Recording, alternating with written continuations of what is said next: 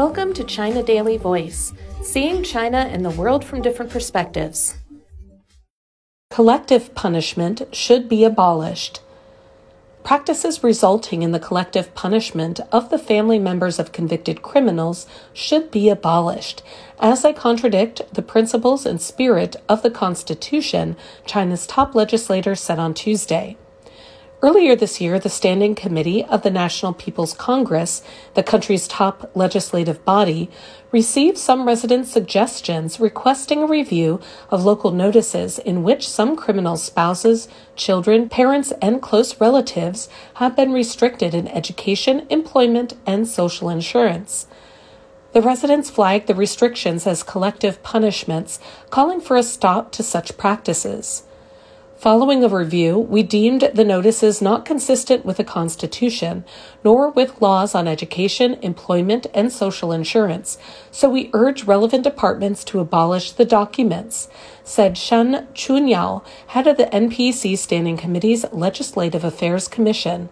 He mentioned the issue while introducing and explaining a report on normative document review to lawmakers at an ongoing session of the NPC Standing Committee. Criminals should be liable and punished for their own misconduct, meaning that others shouldn't be implicated in the penalties. It is a basic principle of rule of law in modern society, said Shen.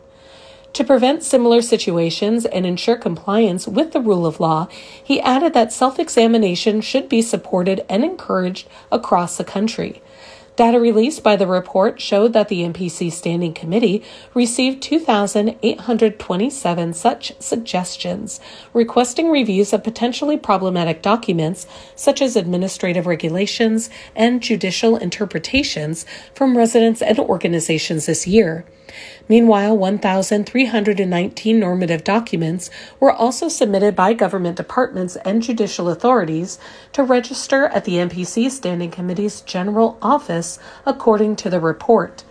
Shen said that the Commission meticulously reviewed all registered documents and public suggestions, with intensified oversight on whether they align with the Constitution in order to uphold the authority of the fundamental law and guarantee its implementation. Documents that conflict with the Constitution have been addressed by urging timely corrections, abolitions, or replacements with new provisions, he said. In addition, the Commission has also required the modification of inconsistencies with higher level laws in local regulations related to livelihood and environment, so as to better protect people's legitimate rights and strongly fight pollution, he added.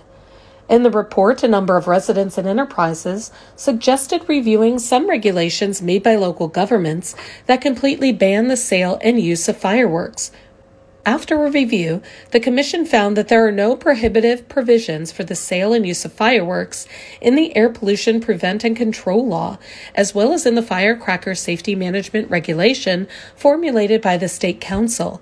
Instead, governments at county or above level are given the right to designate restricted or prohibited times and areas for setting off fireworks. It can be seen that the complete ban is inconsistent with the law and the higher level document, so local regulations should be modified, Shen said, adding that the regulation makers have agreed to revise them in a timely manner.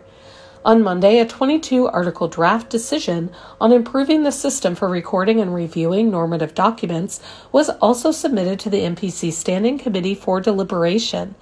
While further clarifying what documents are identified as normative documents, the draft states that documents should be handed over to the NPC Standing Committee within 30 days of being made public. That's all for today. This is Stephanie, and for more news and analysis, buy the paper. Until next time.